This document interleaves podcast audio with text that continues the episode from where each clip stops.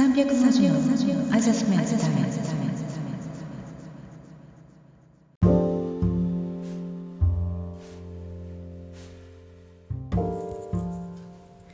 お風呂上がりに少し時間が経つとのぼせた様子でお顔だけ真っ赤にほてって汗ばむ方がいらっしゃいます。こちらはかなり冷えた状態。こんな時生活習慣を見直しましょう。シャワーのみで済ませる。朝食を食べたり食べなかったり。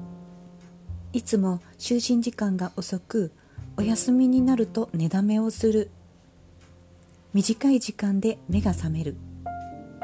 一つでもイエスなら自律神経が乱れているかも。下半身や内臓が冷えるとウエストラインにはむくみが出やすくなります。下半身をしっかり温めたりスクワットやウォーキングなどで筋肉を動かすことで流れを誘導しましょう。風邪をひきやすいな肩こりがひどいななど体調不良から深刻な状況を作り出さないよう習慣を見直してみるのはいかがでしょうか。